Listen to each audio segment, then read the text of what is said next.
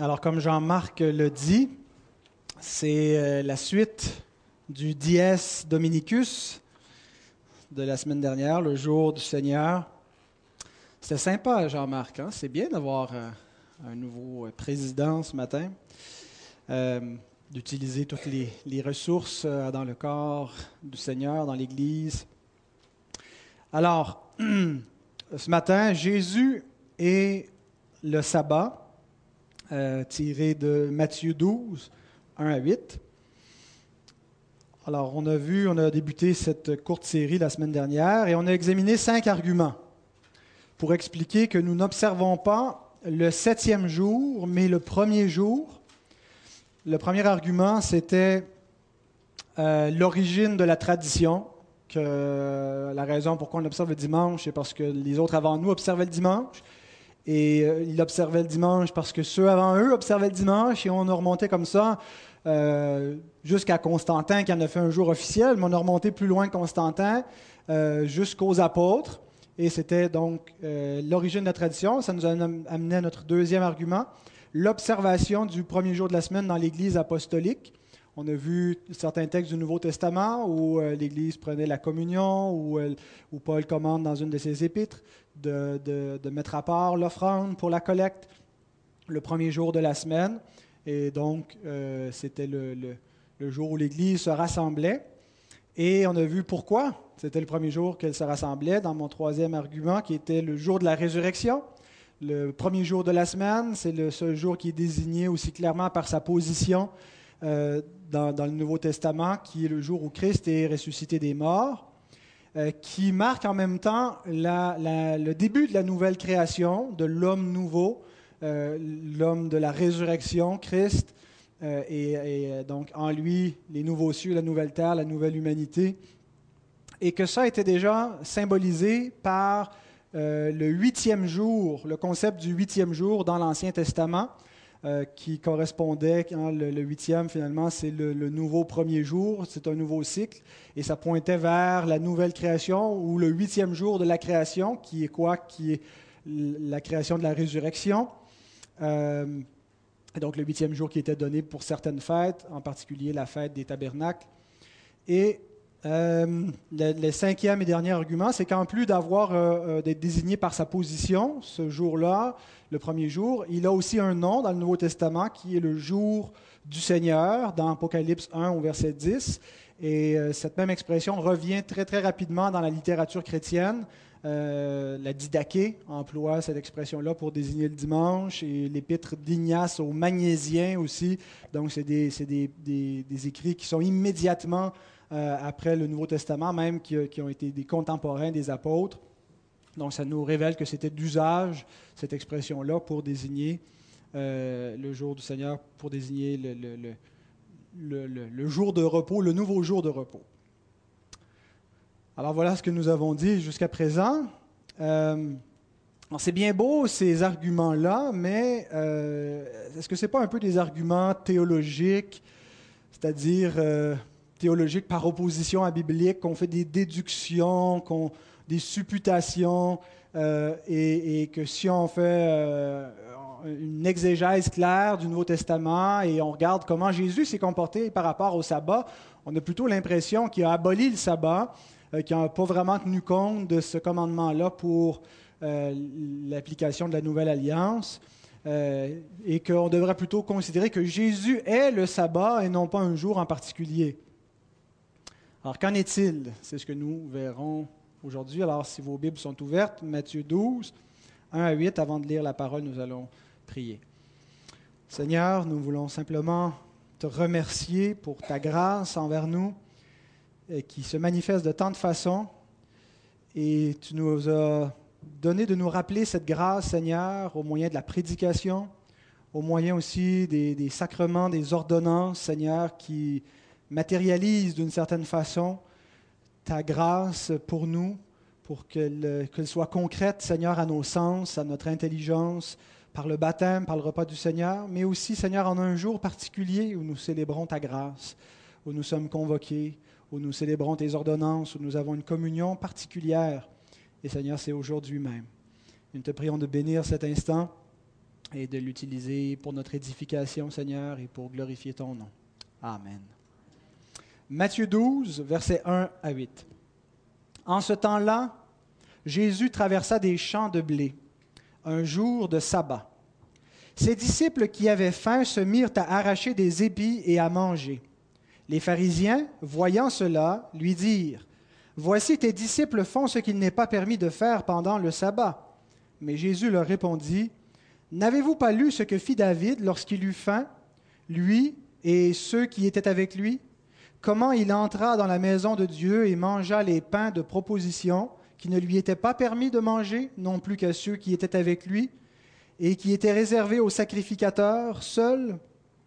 Ou n'avez-vous pas lu dans la loi que les jours de sabbat, les sacrificateurs violent le sabbat dans le temple sans se rendre coupables Or, je vous le dis, il y a ici quelque chose de plus grand que le temple. Si vous saviez ce que signifie je prends plaisir à la miséricorde et non au sacrifice, vous n'auriez pas condamné des innocents, car le Fils de l'homme est maître du sabbat. Alors nous voyons euh, assez souvent Jésus confronter les pharisiens, les docteurs de la loi sur la question du sabbat. Et il est souvent accusé par eux de transgresser le sabbat. Et certains concluent à partir de cela que Jésus a laissé de côté le sabbat, que euh, ça devenait une disposition qui était temporaire de la loi et qu'elle euh, elle ne s'applique plus, parce qu'on regarde la façon que Jésus a traité ce jour-là. En réalité, je pense que c'est une mauvaise lecture parce que Christ a observé le sabbat euh, et, il, a, il, a, gardé la loi dans les moindres iotas. Paul nous dit qu'il est né sous la loi, dans Galates 4, verset 4, en parlant du Christ. Le Christ est né sous la loi. Euh, et Jésus lui-même dit, ne pensez pas que je suis venu pour l'abolir, abolir la loi, je suis venu pour l'accomplir. Euh, celui-là qui enseignera à, transgresser le moindre des commandements. le plus petit des commandements ne sera, euh, sera pas grand dans le royaume des cieux et qu'on devait avoir une justice supérieure à celle des scribes et des pharisiens. Et de plus, on doit considérer que si le seul reproche qu'ils ont trouvé à faire à Christ vis-à-vis -vis de son observation du sabbat, si le seul reproche était euh, qu'il guérissait des gens le jour du sabbat, ou qu'il a permis à ses disciples de préparer de la nourriture, ou qu'il a commandé à un homme qui venait de guérir de prendre son lit, de, de, partir avec son lit. Euh, si c'est tout ce qu'on a pu trouver contre lui, c'est qu'il devait être un, bon observateur du sabbat de manière générale. Euh, qu'on ne l'a pas trouvé, donc, en train de véritablement transgresser cette ordonnance divine. Donc, afin de, bien comprendre le rapport entre Jésus et le sabbat, c'est important de situer le sabbat dans le cadre global de la révélation, du plan de Dieu. Et euh, donc, mon, mon, premier point est le suivant. Jésus a observé le sabbat qu'il considérait comme étant une ordonnance créationnelle et perpétuelle. Alors Jésus a observé le sabbat, il n'a pas transgressé le sabbat comme on pourrait le croire, et il considérait le sabbat comme venant d'une ordonnance créationnelle, venant de la création, et donc une ordonnance perpétuelle. Notre difficulté comme, lecteur moderne, comme lecteur chrétien, euh, comme lecteur un peu antinomien par moment, parce qu'on nous a appris à opposer la loi et l'Évangile, parfois dans notre lecture de la Bible, c'est qu'on a tendance à considérer le sabbat comme une prescription qui a été donnée au peuple juif seulement. Et qu'on croit que la façon pharisienne d'observer le sabbat était la façon biblique de le faire. Euh, parce que parfois, on, lit certains textes bibliques qui sont très sévères vis-à-vis du sabbat, et puis on se dit, alors les pharisiens avaient raison, c'était la bonne façon de faire, la façon qu'ils faisaient. Mais rien n'est plus faux. Euh, d'une part, le, sabbat n'était pas une ordonnance proprement juive qui était limitée à l'ancienne alliance. C'est vrai que le sabbat a eu une place particulière euh, au sein de, l'alliance avec Israël, mais c'est une ordonnance qui est créationnelle. C'est ce que je demandais aux enfants en commençant d'où ça, ça, vient, le, sabbat, et il faut remonter plus haut qu'au décalogue. Il faut remonter plus en arrière encore qu'au euh, moment où, Dieu donne les dix commandements, où on retrouve le, le jour du sabbat. Il faut remonter jusqu'à la création. Et donc, le, sabbat est une ordonnance qui n'est pas juive, mais qui est créationnelle, donc qui, est dans le cadre de la création. Et parce qu'elle est créationnelle, c'est une ordonnance qui est également universelle. C'est-à-dire qu'elle ne s'adressait pas uniquement au peuple juif, mais elle s'adresse à tous les hommes.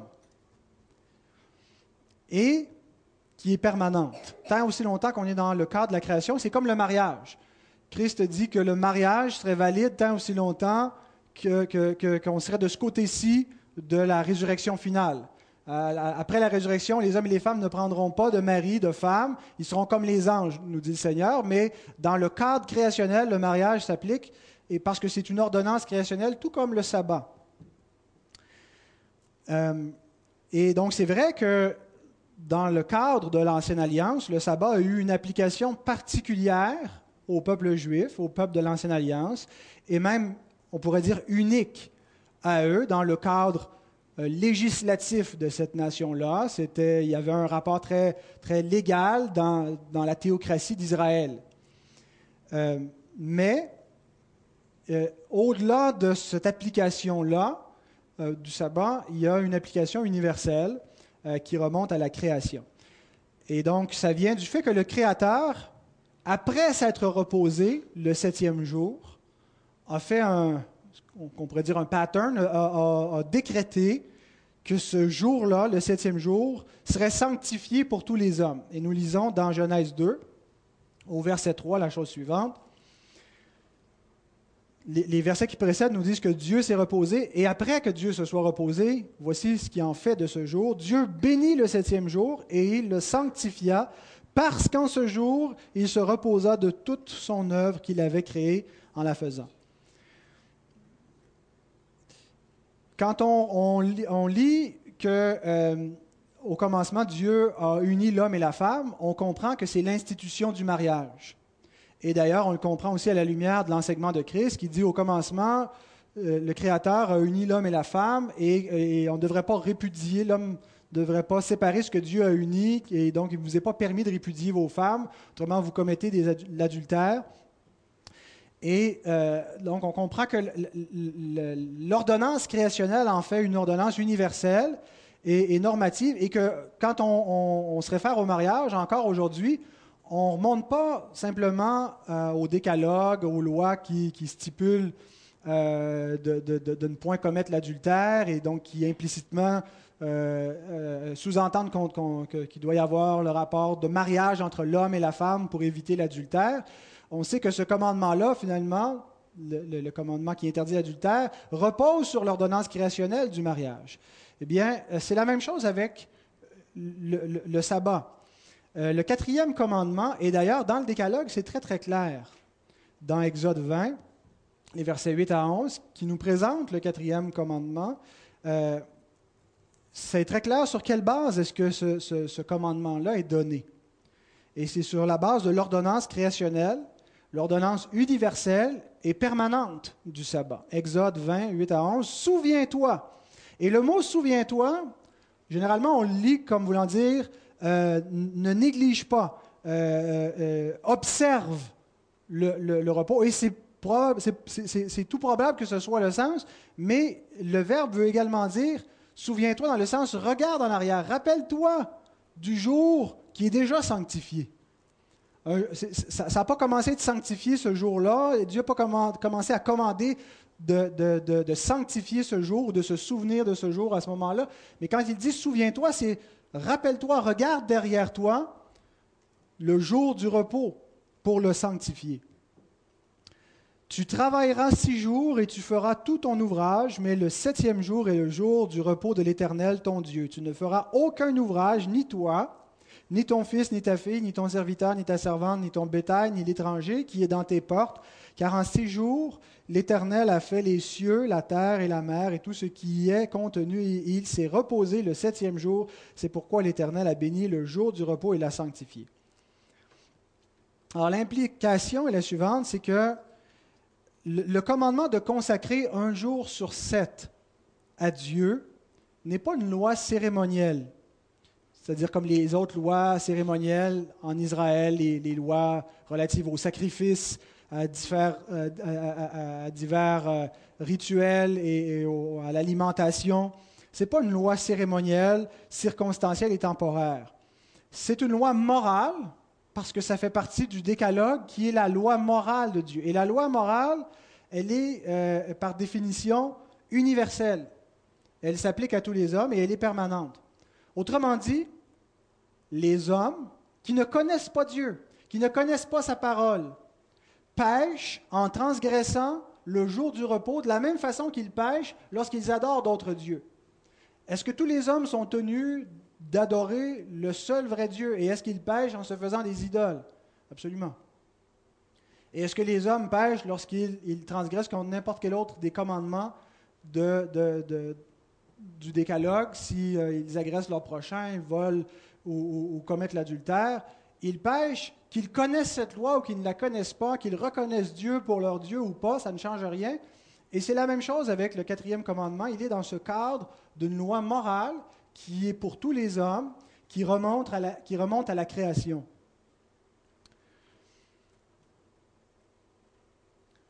Alors le sabbat a été donné à tous, comme les, autres ordonnances créationnelles. Il y a les ordonnances qui sont euh, le respect de la vie, qui est sacré. C'est donné à la création. L'homme est à l'image de Dieu et ça s'enracine dans le cadre créationnel, le mariage que j'ai déjà nommé, le travail qui est une ordonnance créationnelle et le, jour du repos. Et j'aimerais vous relire ce que je, vous ai lu la semaine dernière dans notre confession de foi, mais juste la première partie pour que vous notiez dans la, conception réformée de ce commandement-là, comment ça repose finalement, euh, pas seulement sur le décalogue et sur une loi euh, euh, spécifique donnée à Israël, mais que ça a une portée beaucoup plus large.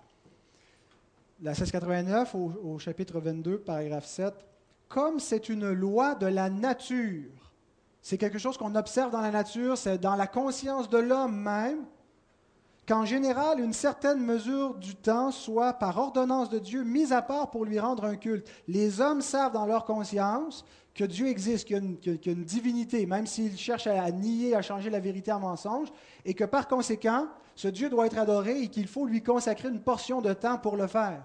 Et ils savent aussi dans leur conscience que l'homme ne peut pas seulement travailler, travailler, que l'homme doit prendre un jour d'arrêt, de repos, et que euh, ça va ensemble. Il y a il a aussi spécialement désigné par un commandement positif, moral et perpétuel de sa parole, obligatoire pour tous les hommes de tous les temps, un jour sur sept comme sabbat, qui lui doit être consacré. Alors on voit que c'est à la fois basé sur la révélation générale et la révélation spéciale, l'origine de ce commandement. La première fois que j'ai été exposé à cette doctrine, j'ai pensé, peut-être comme certains d'entre vous pensent, ben voyons donc, eh, voyons donc, comment, le, sabbat, c'est. Peut-être que ça peut s'appliquer aux chrétiens, mais ça ne s'applique pas à tous les hommes. Et j'ai été forcé d'admettre que si je trouvais que c'était douteux comme enseignement, c'était parce que j'avais jamais été exposé à cet enseignement. Et que j'avais été exposé, en fait, à une lecture contraire, une lecture plutôt euh, euh, antinomienne, c'est-à-dire que c'est un refrain hein, chez les évangéliques, on n'est plus sous la loi, on est sous la grâce. Et, ce qu'on comprend, c'est qu'on peut pratiquement flocher la moitié de la Bible. Euh, L'Ancien Testament n'a pas grand-chose à nous dire finalement. Et les commandements qui restent, ben, c'est des commandements qui ont été euh, donné ou redonné dans le Nouveau Testament, mais si ce n'est pas clairement redonné, il n'y a plus d'application pour nous. Et comme on n'a pas un, commandement qui dit tu observeras encore le sabbat, mais on devrait plutôt procéder d'une autre façon. Dire que si ça n'a pas été spécifiquement aboli, c'est toujours en vigueur. Et quand on considère les choses ainsi, est-ce que le commandement du sabbat a été aboli dans le Nouveau Testament? Et quand je me suis posé honnêtement cette question-là, j'ai été forcé d'admettre que ni Jésus ni les apôtres n'ont aboli l'observance d'un jour sur sept consacré à Dieu. Il y a eu des modifications. c'est clair qu'avec l'abolition de l'Ancienne Alliance et de, certaines prescriptions qui lui sont propres, mais ce qu'on vient de voir, c'est que ce commandement-là n'était pas propre à l'Ancienne Alliance. Il y a plein d'éléments comme les sacrifices qui appartenaient à l'essence même de l'Ancienne Alliance, de sorte que si l'Ancienne Alliance prend fin, tout ça prend fin avec. Mais même si le quatrième commandement, ou le, jour du Seigneur, ou le jour du repos, ou du sabbat, était dans l'Ancienne Alliance, il la, dépassait, il la transcendait, il était au-delà. Et donc, si l'Ancienne Alliance tombe, ce commandement-là ne tombe pas nécessairement de facto. Et pour qu'il tombe, il faudrait qu'il soit euh, spécifiquement aboli. Alors, quand on considère que c'est une ordonnance créationnelle qui a été placée dans la loi morale de Dieu, qui est une loi universelle. tout le monde est d'accord pour dire qu'au moins neuf des dix commandements s'appliquent encore. Pourquoi est-ce que arbitrairement celui-là tomberait? Euh, C'est difficile à expliquer si, c'est notre position. Et qu'il faut admettre également que ni Jésus ni les apôtres n'ont aboli ce jour, alors ce commandement demeure. Et ce n'est pas banal de dire que Jésus n'a pas aboli cette prescription. Parce qu'il y a d'autres choses qui, étaient, qui paraissaient peut-être encore plus centrales, plus tangibles et visibles pour le peuple de Dieu que Jésus a aboli. Par exemple, le temple. Souvenez-vous de cet entretien que Jésus a avec la femme samaritaine concernant la, façon propice d'adorer Dieu. Le culte qui correspond au principe régulateur. Comment est-ce qu'on doit adorer le Créateur? Et, Jésus n'est pas en train de dire que le temple avait été complètement insignifiant, mais de dire que l'heure vient, et c'est maintenant, c'est venu. Nous lisons ceci, Jean 4, 21. L'heure vient où ce ne sera ni sur cette montagne, ni à Jérusalem que vous adorerez le Père.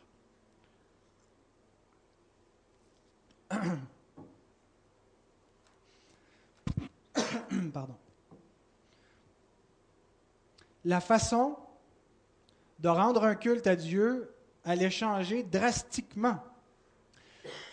Le temple allait être révolu, littéralement. Ce, ce ne sera plus nécessaire. Le temple sera plus nécessaire dans l'adoration à Dieu.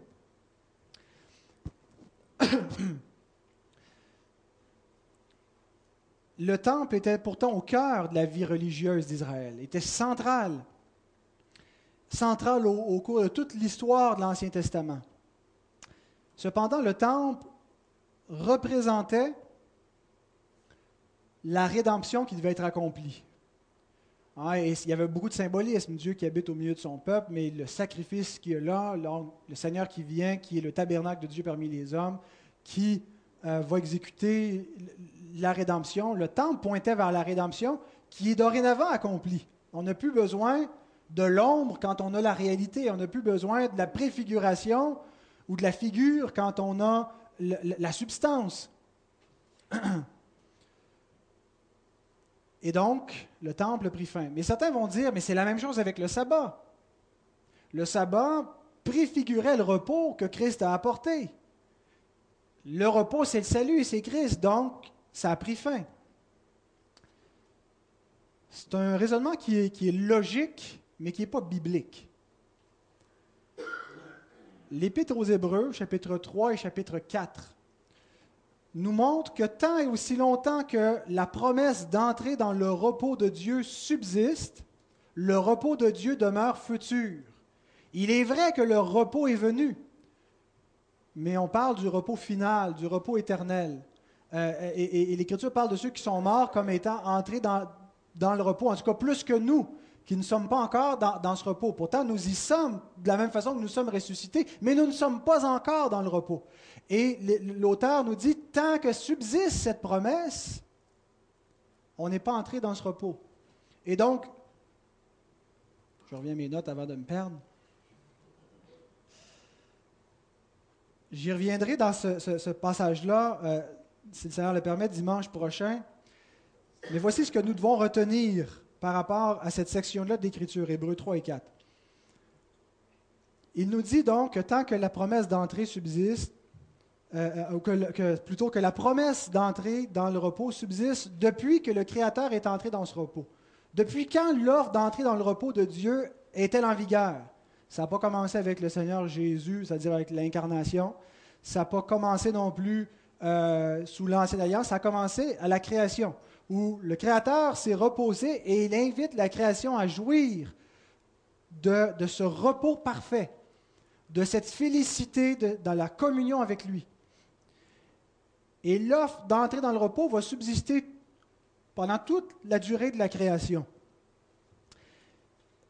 Ce n'est pas Josué qui a donné le repos avec la, terre promise. Il veut faire comprendre à ses lecteurs juifs que euh, euh, la terre promise symbolisait quelque chose, mais que quand ils l'ont conquise, qu'ils ne sont pas véritablement entrés dans le repos, et il explique que le vrai repos, c'est Christ qui l'a apporté par sa rédemption, et que la, conquête de la terre promise représentait quoi? Sinon que la reconquête du monde, euh, la création qui était tombée dans, les mains de l'ennemi, et, du, peuple de l'ennemi, et le Fils de Dieu, le vrai Josué céleste, hein, ben, Josué, Yeshua, c'est le même nom en hébreu, vient et il va reconquérir la terre promise qui est le monde.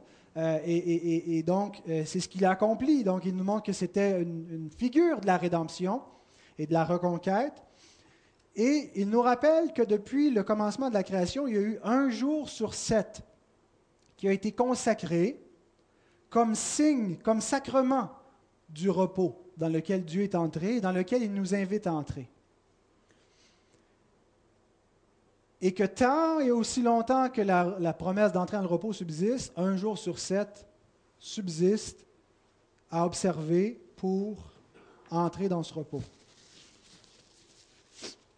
L'auteur dit littéralement au verset 9 et 10 qu'il y a encore un repos de sabbat il y a encore une observance d'un jour de sabbat pour le peuple de Dieu dans l'attente d'entrer dans le repos du Fils, comme le Fils est entré dans son propre repos, et c'est ce que j'exposerai Dieu voulant la semaine prochaine. Et que sur cette base-là, il y a eu un changement de jour. Le jour 1 sur 7, cette ordonnance-là, ce signe, ce symbole, a, comme d'autres signes et symboles de l'Ancien Testament subit une transformation. Quand nous prenons le repas du Seigneur, c'est une ordonnance qui a commencé avec Christ, clairement. Il a institué dans la, chambre haute ce, rituel que nous nous commémorons ici une fois tous les mois.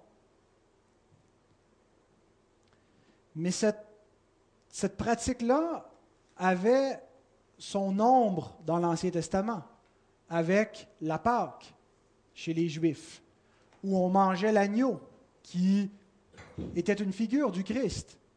Et donc, il y a un, parallèle à faire entre le repas pascal, la Pâque, et la Sainte Seine, le repas du Seigneur. De la même façon qu'il y a un parallèle à faire avec une autre ordonnance aussi euh, dans, l'Ancien Testament où on retrouve beaucoup d'ablutions, des baptêmes, des, rites de purification et même un baptême national où le peuple juif a été baptisé en Moïse en traversant euh, euh, la mer Rouge. Mais il y a une transposition de, ce symbole-là dans le baptême chrétien, où ça devient une réalité directe avec ce que l'autre préfigurait, où nous sommes directement maintenant baptisés dans la mort du Christ. Et de la même façon, le jour du sabbat a subi une transformation. Euh, il pointait vers le repos, mais maintenant, Christ est entré dans son repos et un nouveau jour, qui est un jour sacramentel, qui est célébré comme les autres ordonnances de la Nouvelle Alliance,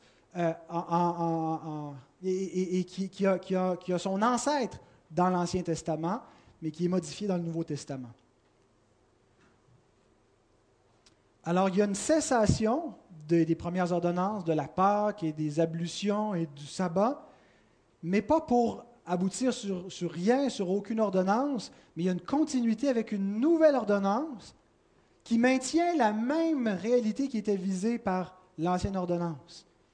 La Pâque visait une réalité que la Sainte Seine incarne parfaitement. Le sabbat visait une réalité que le jour du Seigneur incarne parfaitement. Alors revenons à Jésus et au sabbat. il a gardé le sabbat comme une ordonnance faite pour tous les hommes. D'ailleurs, il dit, Marc 2, verset 27, le sabbat a été fait pour l'homme et non l'homme pour le sabbat. C'est intéressant qu'il euh, ne parle pas de Moïse qui vous a donné le sabbat, mais il, décrit l'homme, que le sabbat est fait pour l'homme au sens générique, c'est-à-dire pour l'espèce humaine, pour l'être humain. Et donc, il a gardé lui-même cette ordonnance-là comme étant faite pour tous les hommes. Et nulle part, nous allons trouver un endroit où Jésus s'oppose au sabbat, où il suggère que c'était quelque chose de temporaire, que ça sera aboli sous son règne dorénavant, que ça n'aura plus de place. Jésus honore le sabbat, il le voit comme un jour de délice, un jour particulier pour célébrer la grâce et pour manifester la grâce. Avez-vous déjà remarqué que on dirait que Jésus fait en particulier du sabbat un jour pour faire des miracles, un jour pour guérir des malades, pour libérer les captifs de Satan, parce que c'est un jour pour manifester la grâce, pour célébrer la grâce. Et c'est exactement ce que nous faisons. On célèbre la grâce tous les jours de la semaine, mais on la célèbre d'une manière particulière, par la prédication, par les prières, par la communion, en se rassemblant, en prenant les ordonnances. Nous célébrons la grâce du Seigneur en ce jour-là. Les apôtres, qui ont pourtant déclaré les lois alimentaires comme étant révolues, les lois cérémonielles, la circoncision, qui avait une place centrale dans les alliances, comme étant ne s'appliquant pas pour faire partie de la nouvelle alliance. Et ils ont pourtant consacré un jour sur sept bien qu'ils ont aboli toutes ces, choses-là qui étaient importantes, ils ont continué d'observer un jour sur sept. Ils ont établi, bien sûr, un nouveau sabbat qui, maintient l'ordonnance créationnelle. Donc, le commandement subsiste, mais dans un, un nouveau commandement positif. Quelqu'un va dire, OK, Jésus n'a pas aboli le sabbat, les apôtres les douze qui ont accompagné Jésus et celui qui le remplaçait, Matthias, ne l'ont pas fait, mais Paul a clairement aboli le sabbat dans Colossiens chapitre 2, verset 16. Que personne donc ne vous juge au sujet du manger ou du boire, ou au sujet d'une fête, d'une nouvelle lune ou des sabbats. C'était l'ombre des choses à venir, mais le corps est en Christ. Que devons-nous penser de cette affirmation et de, deux autres passages qui sont assez semblables dans, Romains euh, et un autre, je l'ai-tu noté? Je l'ai sûrement noté quelque part, mais je ne le vois pas sur mes notes. Mais il y, a deux, il y a trois passages dans les épîtres de Paul où il semble nous dire que euh, le sabbat ou les sabbats, euh, c'était l'ombre de, la, réalité à venir. Et, donc, on ne doit pas se laisser inquiéter par quiconque nous nous commande qu'on doit continuer de garder ce commandement. D'une part, il faut réconcilier cette affirmation de Paul avec le fait qu'il a observé le premier jour de la semaine et qu'il a prescrit à l'Église de s'assembler chaque dimanche. Et j'imagine que dans l'esprit de Paul, il voyait une continuité entre cette prescription et le, sabbat juif, euh, le jour où il s'est rassemblé avec la synagogue.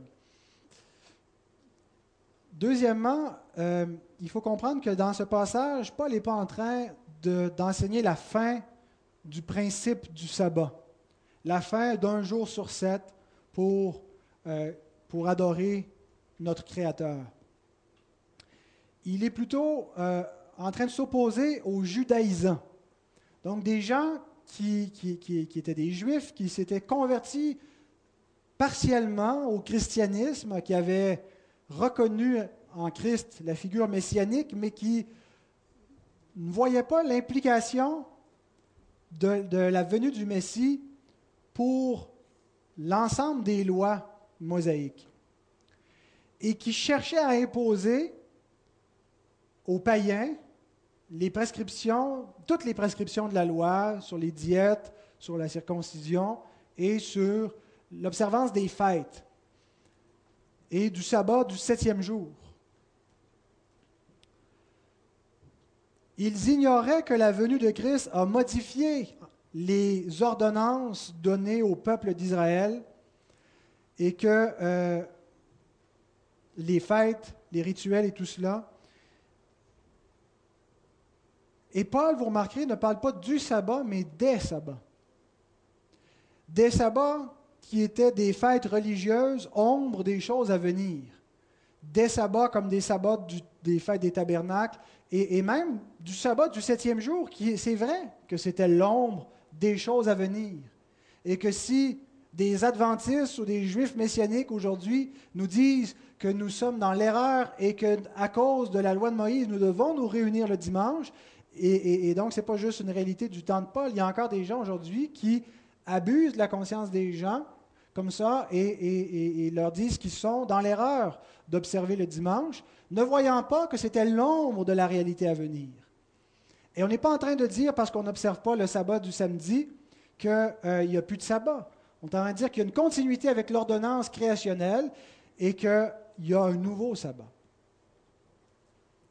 j'aimerais vous citer Gerardus Voss très brièvement sur cette question. Il dit Le sabbat est passé par plusieurs phases de développement de rédemption.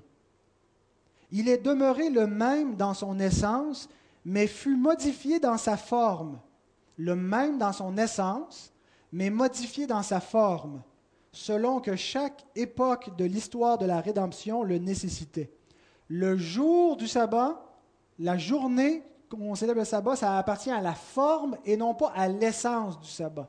L'essence, c'est un jour sur sept. La forme, c'est la, journée et les lois qui entourent la façon de le célébrer. Et donc, les patriarches ont observé le sabbat d'une façon bien différente que Israël l'a fait. Ils ont vécu dans un contexte et un moment, un progrès différent de l'histoire de la rédemption, mais ils avaient néanmoins sabbat depuis le début de la création. Israël a reçu des prescriptions propres à, son époque, à sa dispensation. Et l'Église continue à maintenir le sabbat sous une forme nouvelle, et c'est important de préciser aussi sous une forme finale, jusqu'à l'entrée du peuple de Dieu dans le repos final. La nouvelle alliance, ça a amené tout ce qui était attendu. On est rentré dans la dernière phase, dans les derniers jours. Et il n'y a plus rien à ajouter euh, euh, dans, le, progrès et, l'établissement des, alliances de Dieu pour l'accomplissement de sa rédemption. On attend, on attend Christ euh, qui revienne, mais la nouvelle alliance, c'est la dernière phase. Et donc, comme on a dit, on prenait le repas du Seigneur dans l'ancienne alliance, mais c'était encore la phase embryonnaire mais on est rendu dans la phase finale qui nous, qui nous lie directement avec l'événement historique de la rédemption, ce que ne faisait pas la Pâque. Ça pointait vers quelque chose, et, ce n'est pas tous ceux qui prenaient la Pâque qui étaient en communion avec Christ, mais tous ceux qui prennent la table du Seigneur sont en communion avec Christ sous la nouvelle alliance. Alors donc, on voit que l'essence demeure, mais la forme change, et il y a une progression.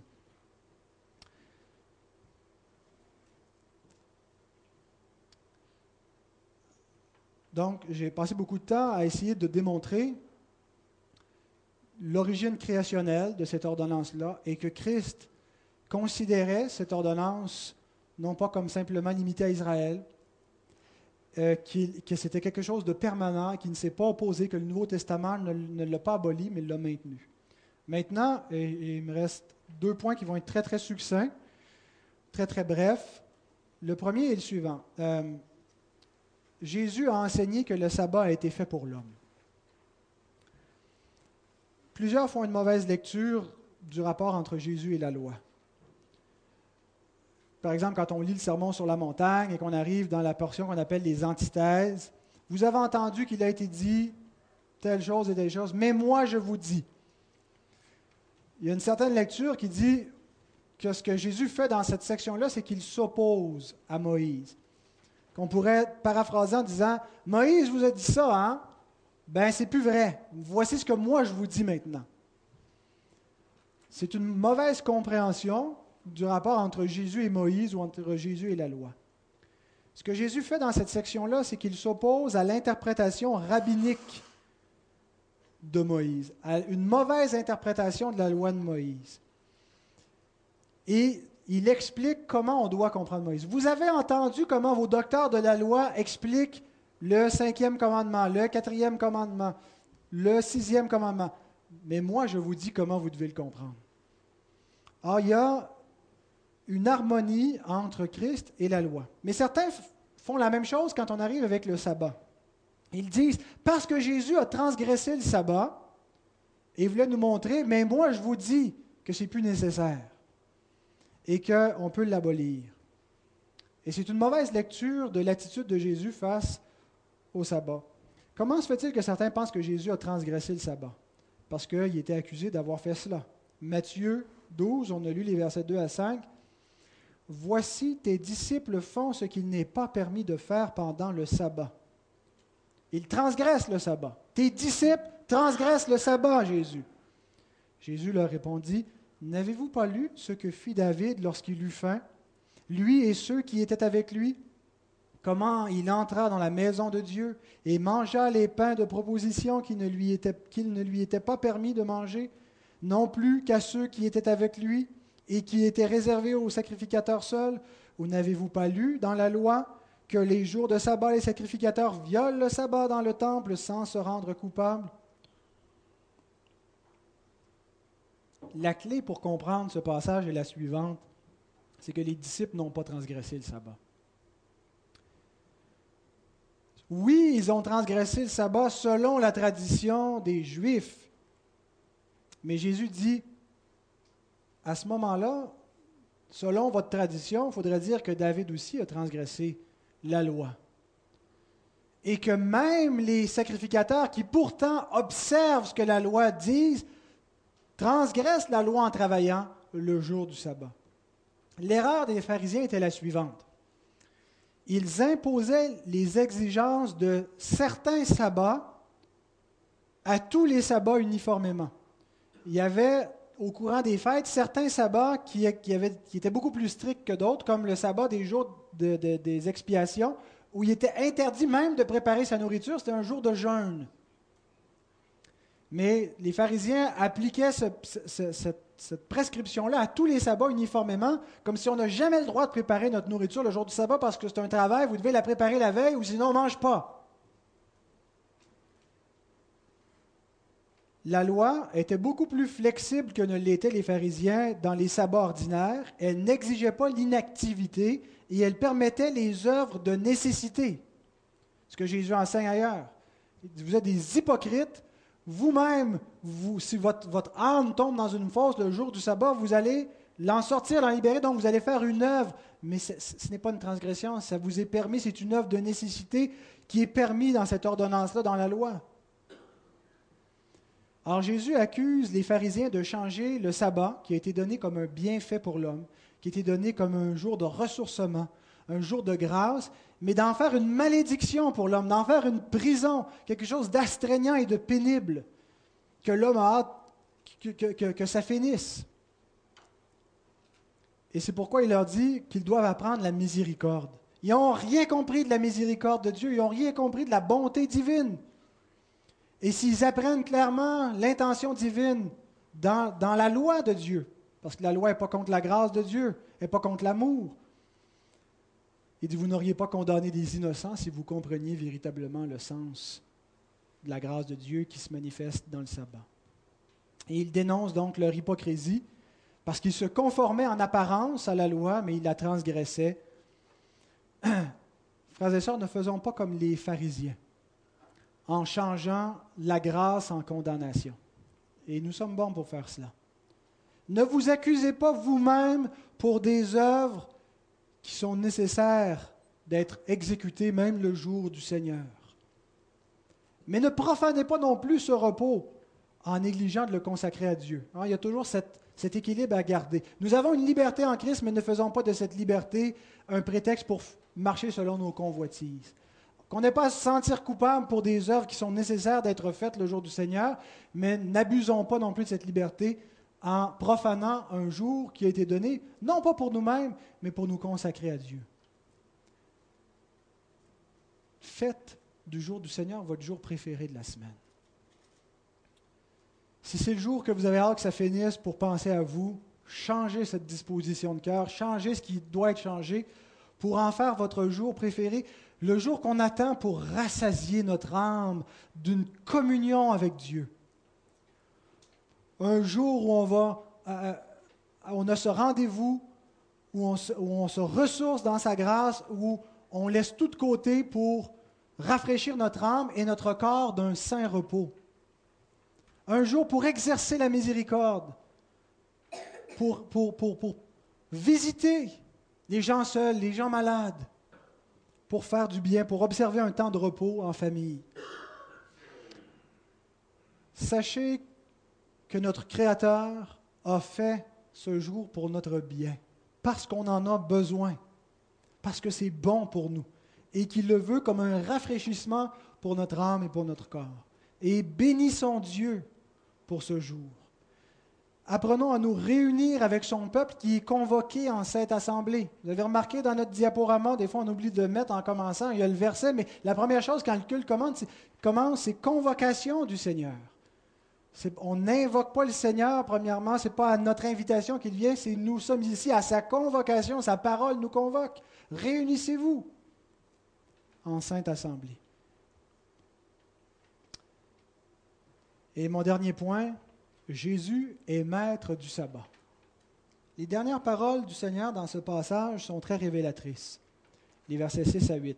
Or, je vous le dis, il y a ici quelque chose de plus grand que le temple. Si vous saviez ce que signifie je prends plaisir à la miséricorde et non au sacrifice, vous n'auriez pas condamné des innocents car le Fils de l'homme est maître du sabbat.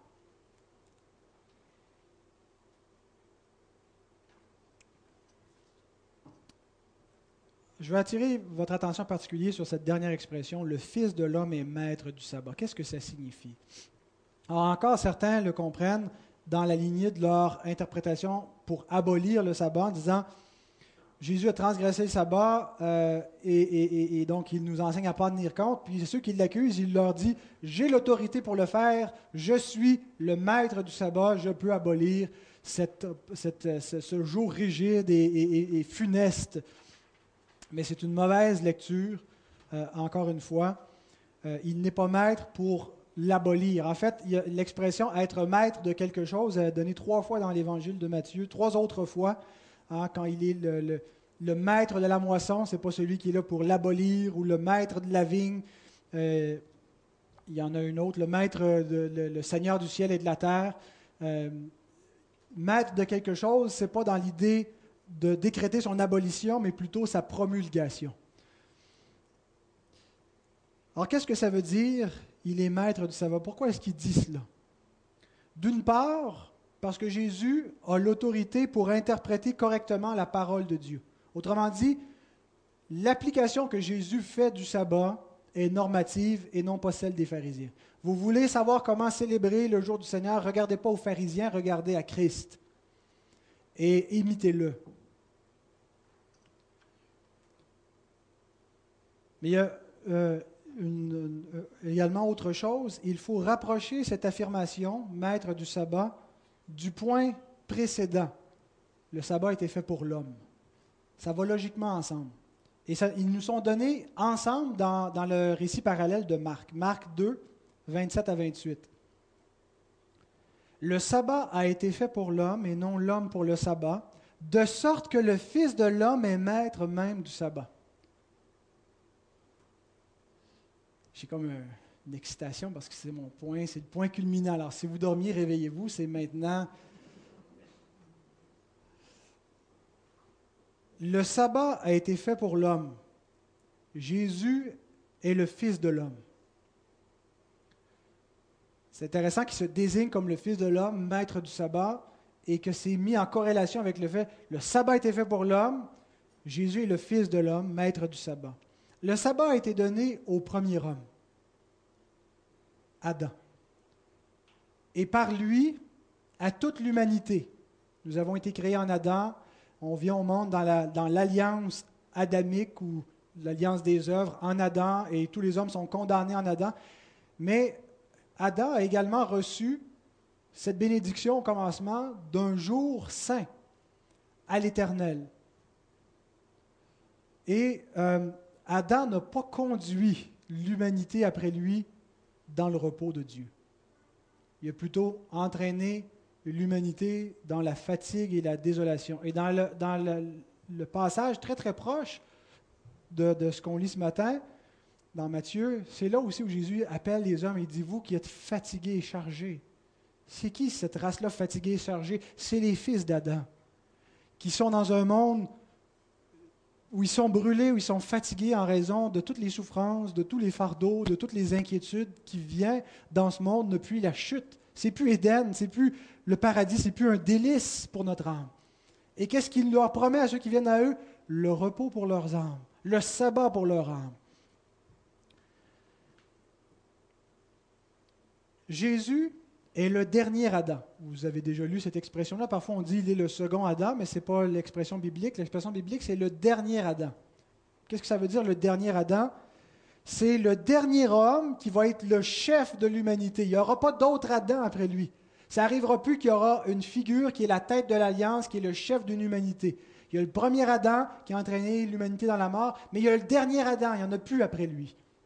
Et nous sommes scellés éternellement dans, dans cet homme-là. Et le dernier Adam, c'est une expression qui est connexe à l'expression fils de l'homme, euh, une expression avec laquelle Jésus se désigne souvent.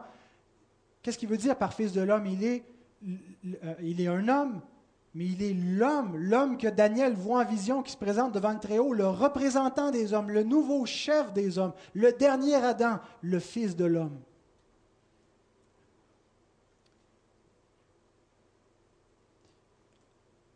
Christ est le nouveau chef des hommes, il est donc le maître du sabbat qui a été fait pour l'homme. Et je pense que c'est ça le lien entre les, deux points. Le sabbat a été fait pour les hommes. Le sabbat a été fait pour l'homme et non l'homme pour le sabbat, de sorte que le Fils de l'homme est maître même du sabbat. Le sabbat a été donné à Adam Adam l'a perdu, Adam l'a échappé, Adam n'a pas amené l'humanité dans le repos. Il y a un dernier Adam, un nouvel Adam, qui est maintenant le chef du sabbat. Le nouveau chef du sabbat parce que le premier l'a raté. Et sa mission comme chef des hommes et du sabbat ne consiste pas à abolir le repos du royaume de Dieu qui vient pour établir, mais à accomplir le repos à faire ce qui est nécessaire pour donner le repos pour nos âmes, la rédemption. Alors Christ ne va pas enlever de son royaume le repos, il va le donner. Et comme maître du sabbat, il a également l'autorité pour changer de jour. C'est dans l'autorité dans la personne du Christ comme maître du sabbat que les disciples, que les apôtres ont pu observer un changement de jour pour l'Église. Il nous a dorénavant donné un jour qui représente le repos accompli. Non plus le repos dans l'attente de l'accomplissement, pas le repos dans l'ancienne alliance qui attendait après le travail. Le travail a été fait. Et maintenant, c'est le premier jour de la semaine, c'est le repos accompli, le repos de la résurrection. Ce n'est plus un repos typologique, c'est un repos euh, euh, accompli, c'est la réalité et nous, entrons avec lui dans son repos. Et chaque premier jour de la semaine, c'est ce que nous nous rappelons. Alors, on ne doit pas mépriser cette, théologie, cet enseignement. Il y a tellement de richesse et de grâce et de bénédiction pour nous à célébrer chaque dimanche en gardant ce jour. Et donc, entrons aujourd'hui encore avec Christ, célébrons avec lui sa victoire qui a été enregistrée contre le tombeau et la mort. Reposons-nous en lui. Amen.